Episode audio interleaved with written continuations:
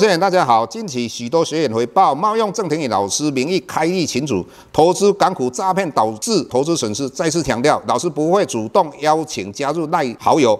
再次强调，老师没有 Telegram 群组。再次强调，老师只有在 PressPlay 撰写产业探讨文章。再次强调，老师不会在赖群组回答任何问题，有任何问题在 PressPlay 平台内发问。再次强调，老师不会教大家投资港股，老师只有投资台股，请大家勿点选不明的耐群组以及连接，任何信息请审慎评估并提高警觉，切勿上当受骗。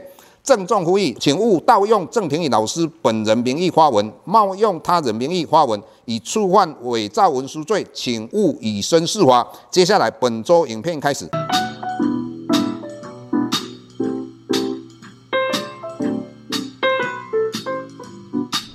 各位大家好，又到我们本周解大盘的时间。我想这个礼拜可以讲说哈，步步惊魂哦。那很多投资人的话认为，台股的底部应该早就到了。那而且我们在媒体上看到很多的这个好朋友们，他们的分析是朝这个方向，就是说美国的升息，再加上啊美国十一月会升息，这一段期间是一个空窗期，所以对台股来讲会比较有利，跟美股哈。那事实上。我们看这个礼拜的话，美股跌的幅度真的是很吓人。那台股也是一样哈。那老师一直跟各位谈到说，台股一三九二八会破，那台电四百三十三会破。那事实上，老师认为台电四百块也会破。有关于晶圆代工跟我们所谓的航运，那到底他们未来的走势，老师在我们的 Press Play 里面，说实在的，每个礼拜都谈得很清楚。如果你在这段期间有看老师在 Press Play 的一个平台或海思大客的一个平台里面，那我相信你在这一块应该赚了不少钱。所以为什么台股会喋喋不休？那美股也一样哈。那最主要还是我们讲到，就是我们的十年期公债殖利率跟台币继续贬值的几率非常高。那更何况昨天我们看到我们的杨总裁讲说，我们未来的话，我们的升息幅度会一点点哈，这个应该不能讲。为什么？因为他讲完了之后，那大家就一个预期心理。为什么？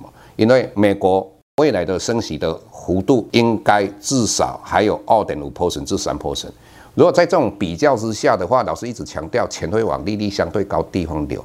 那这种思维之下的话，大家就一起台币会继续贬值。那当大家有一起的状况之下的话，台币就真的会贬得更快啊！所以这个是我们的总裁有时候在立法院人家逼他的时候，他讲出来哈。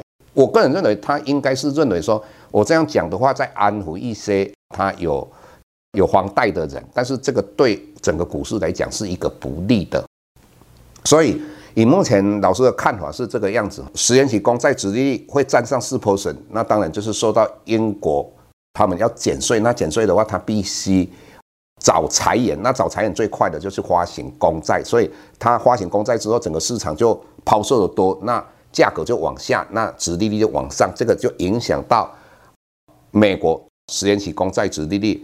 但是以这个影响的话，我个人认为应该以目前来讲会相对一个平静。所以十年期公债殖利率到十月份，美国联邦基金的利率在升息之前，应该会维持三点七到四 percent 左右。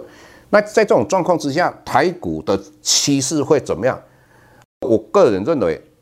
外资会继续卖台积电，然后是一些权值股，但是对中小型的这些个股相对有撑。那我们的国安基金有没有很认真护盘？真的很认真护盘。你看星期四的话，我们看到一开盘涨了一百七十几点，那最后的话又翻黑之后又上来。那我们台股在大涨的时候，你看到一件事情，就是我们的电子期。的指数的话是大涨的，但是我们的金融期大跌的，但是最后整个大盘跌到平盘以下之后，又往上拉上的时候，我们看到的是电子期是往下的，甚至于翻黑，那金融期是上来。那老师要告诉各位一件事情是什么？老师一直跟他讲，国安基金要护盘，最好护的就是金融股。所以老师就讲到说，像台企这些相对的比较安全一点，但是对于类似台积电。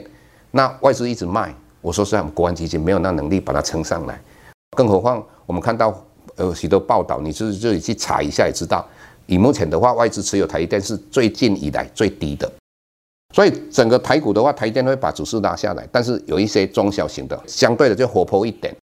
那对于哪些产业相对的比较不利，哪些产业还是有机会哈？那我们下个礼拜甚至于在下个礼拜所有的营收会公布出来。当然，我们透过我们的一个访问这些公司，或是说老师一直跟各位讲。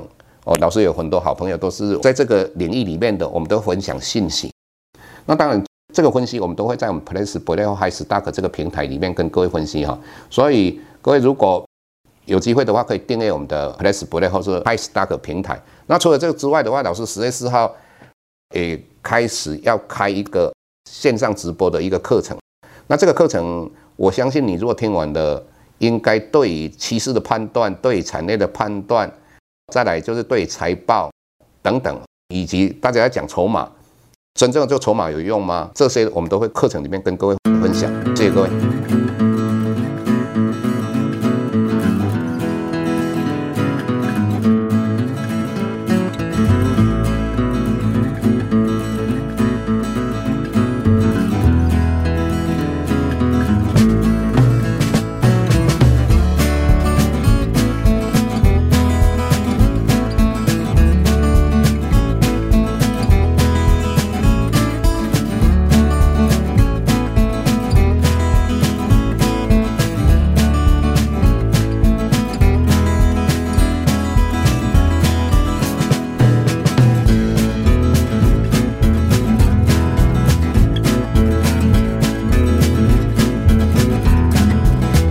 下周台股个股当中，老师精选的十几档个股做重点分析。想要了解老师到底精选哪些个股，欢迎订阅 Plus Play 互惠内容。下周见。